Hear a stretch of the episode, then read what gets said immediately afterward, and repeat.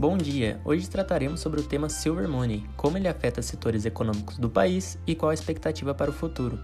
Eu sou Eduardo Medeiros e acompanhe comigo aqui no EconoCast.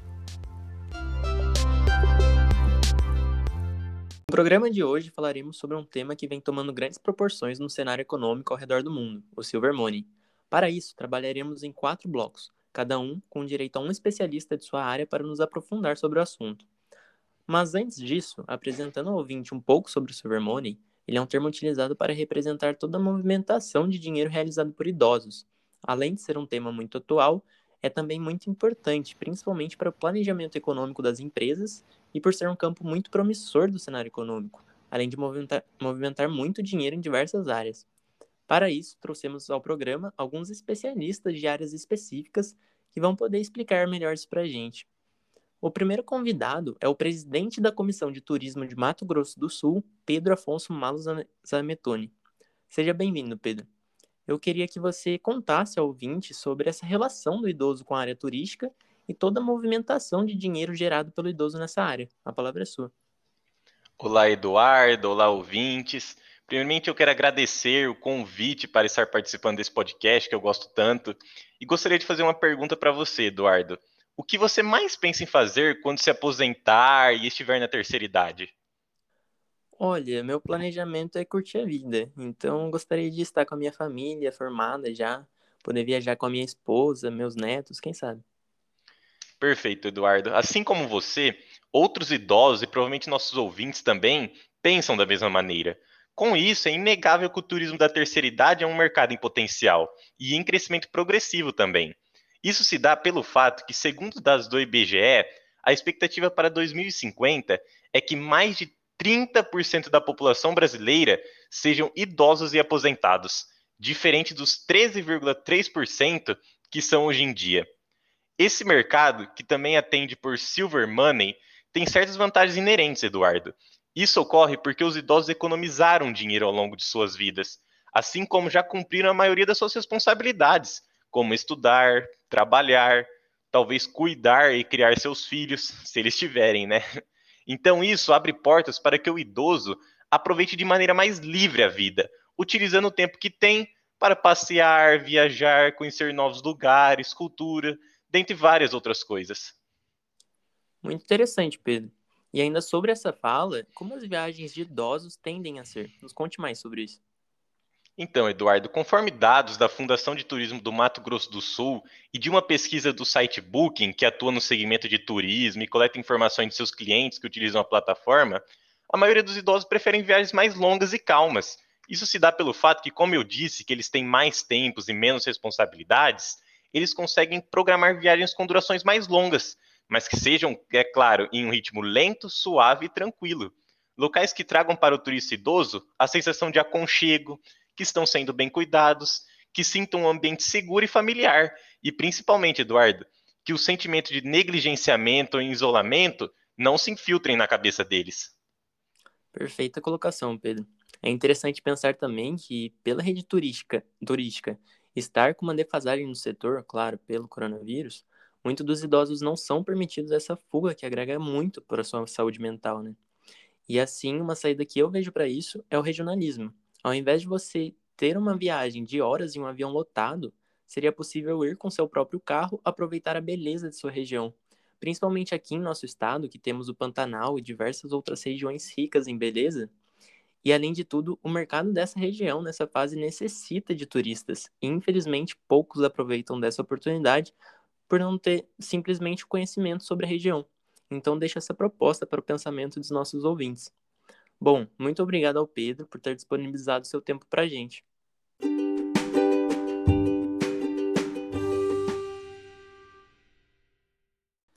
E agora entramos para o segundo bloco de nosso programa, a rede farmacêutica, que é um dos setores que mais movimenta dinheiro pela população idosa.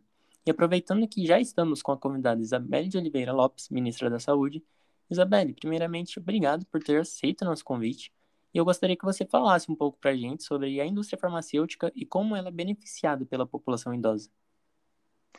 Bom dia, Eduardo. Bom dia aos ouvintes. É, eu que agradeço pela oportunidade de estar aqui participando. Inicialmente, eu vou falar um pouco sobre a nossa população.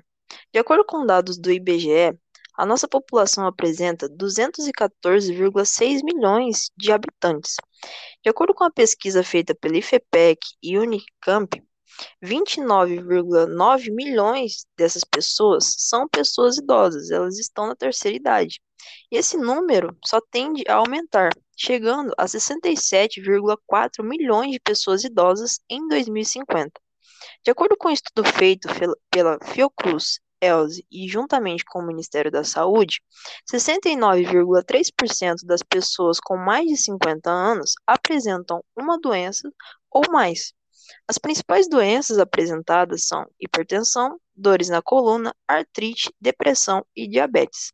Fora essas cinco principais doenças, existem muitas outras doenças que atingem a terceira idade, trazendo, assim, um grande lucro para a indústria farmacêutica e um grande gasto para essas pessoas idosas, chegando a reter um quarto da sua renda mensal. A indústria farmacêutica é uma das maiores indústrias mundiais. Ela chega a lucrar 700 bilhões de reais anualmente em nível mundial. E apenas no Brasil ela lucra, em média, 69,5 bilhões de reais. Grande parte desse lucro pessoas idosas. Se nós observarmos que 69,3% da nossa da população idosa é 20 milhões 790 mil pessoas e que o valor de remédios varia de 10, 15 reais a 200 reais ou mais, podemos imaginar como é grande o lucro que essa indústria tem com a população idosa. Ótima análise da ministra Isabelle, que nos mostra a grande importância da população idosa nesse setor, que é tão necessário para a sociedade, e que é capaz de movimentar uma grande quantidade de recursos, como podemos ver. Muito obrigado pela disponibilidade, Isa.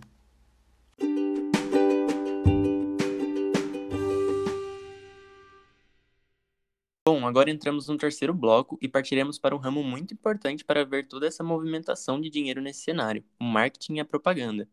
E para falar melhor isso para a gente, falamos com a convidada Maria Gabriela Severino Arcanjo, que é diretora de marketing da OMS. Gabriela, seja bem-vinda e eu gostaria que você falasse aos nossos ouvintes sobre essa relação que existe entre o marketing e a população idosa. Bom dia, Eduardo. Bom, primeiramente eu queria agradecer o convite e, em segundo lugar, eu gostaria de falar um pouco com os nossos ouvintes, né, que são jovens, adolescentes e adultos, é, e trazer uma reflexão. Como a propaganda chega até você? É, eu tenho certeza que a maioria vai responder que é pela internet, e a internet é o meio mais utilizado hoje para se divulgar um produto.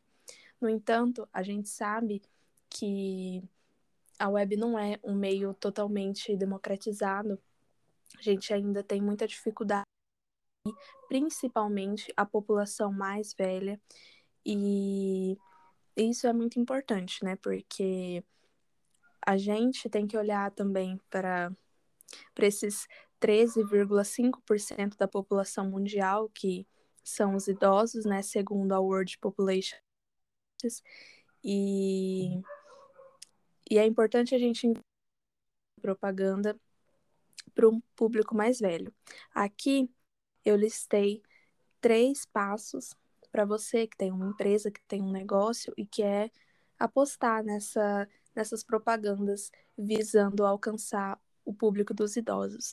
Bom, a primeira é a representatividade, porque todo mundo gosta, né, de se sentir com aquele produto que está sendo apresentado. Então, apostar na representatividade, né, fazer com que os idosos se vejam comprando e usando aquilo é muito importante. O segundo é você passar uma, uma mensagem de forma direta, né? Gente tem esse costume de usar linguagem, uma linguagem mais jovem, de gíria, e geralmente isso é complicado para quem é mais velho. Então, passar a mensagem de forma direta é muito importante. Essa usabilidade é muito importante. E por fim, é, combinar ações físicas com televisivas, né? É, a gente sabe que, embora eles não participem tão ativamente da internet, eles assistem bastante televisão e veem bastante coisas físicas, também a propaganda física. Então, apostar nesses, nessas, nesses cenários é bem importante. Muito interessante essa colocação da convidada, que nos mostra a representatividade que o setor de marketing deve abranger. Agradeço pela disponibilidade e pelo ensinamento.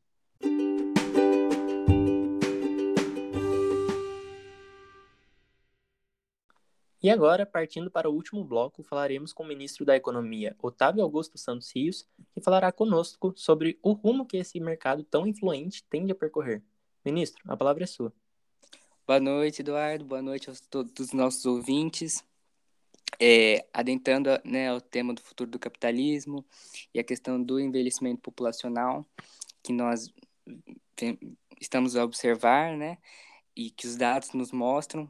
Eu trago aqui uma pesquisa que diz que a estimativa de 2010 é que 30, cerca de 39 idosos existiam para cada grupo de 100 jovens. E para 2040 a gente já estima que 153 idosos existirão para cada grupo de 100 jovens, ou seja, vai mais que quintuplicar, né? E como a gente vai gerir isso, como a gente vai gerir a questão previdenciária, a questão da aposentadoria, e como a gente vai trabalhar com essa, essa parcela de mão de obra né, ativa cada vez menor, porque a, a população vai estar cada vez mais velha, né? E isso é um problema recorrente não só aqui no Brasil, mas em vários países desenvolvidos e países em desenvolvimento.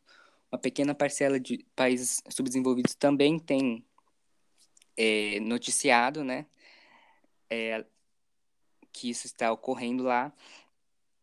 E assim, é, essa questão previdenciária ela já vem sendo debatida aqui no Brasil e em outros países, por exemplo, na França, a gente, segundo a Radio France Internationale, eles é, tiveram né, a questão previdenciária, o presidente Emmanuel Macron, ele debateu isso publicamente é, tentando, é, foi, houve uma tentativa de tornar pública e universal um sistema de previdência é, para todos os franceses, em substituição às outras 42 medidas que já existiam, mas é que o povo foi à rua, muita gente não concordou, né, na, no aumento da, da idade mínima para aposentar, as taxas maiores, e isso né? Existem países pelo mundo, retomando principalmente países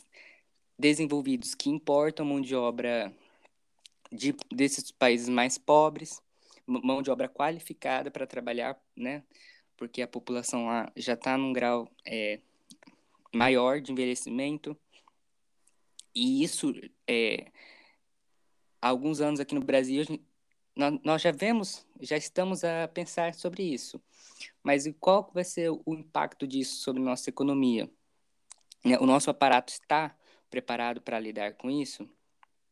Aqui é, eu tenho dados de que nós já investimos com base nos tributos mais do que nós arrecadamos com a Previdência, né? Nós arrecadamos cerca de é, 4,43% dos tributos para a Previdência, mas nós gastamos 4,97%, quase 5% para é, pagar as aposentadorias e, e, outros benefícios sociais. O que, que vai ser disso é, no longo prazo, né? É, refletir sobre isso, o estado de bem-estar social, o welfare state, que era tão defendido, é, que vem sendo muito defendido após a Segunda Guerra Mundial, como é que isso vai se encaixar nesse panorama futuro e que não é um futuro tão longe? É, não só aqui, mas em todo o mundo. Muito obrigado pelas palavras, ministro, e volto a reafirmar a importância desse tema, tão presente nos dias atuais e ainda mais em nosso futuro. Bom, e após essa fala do ministro da Economia, finalizamos o programa. Novamente, gostaria de agradecer a presença de todos os convidados do dia e obrigado a você por ter nos ouvido até aqui. Até a próxima.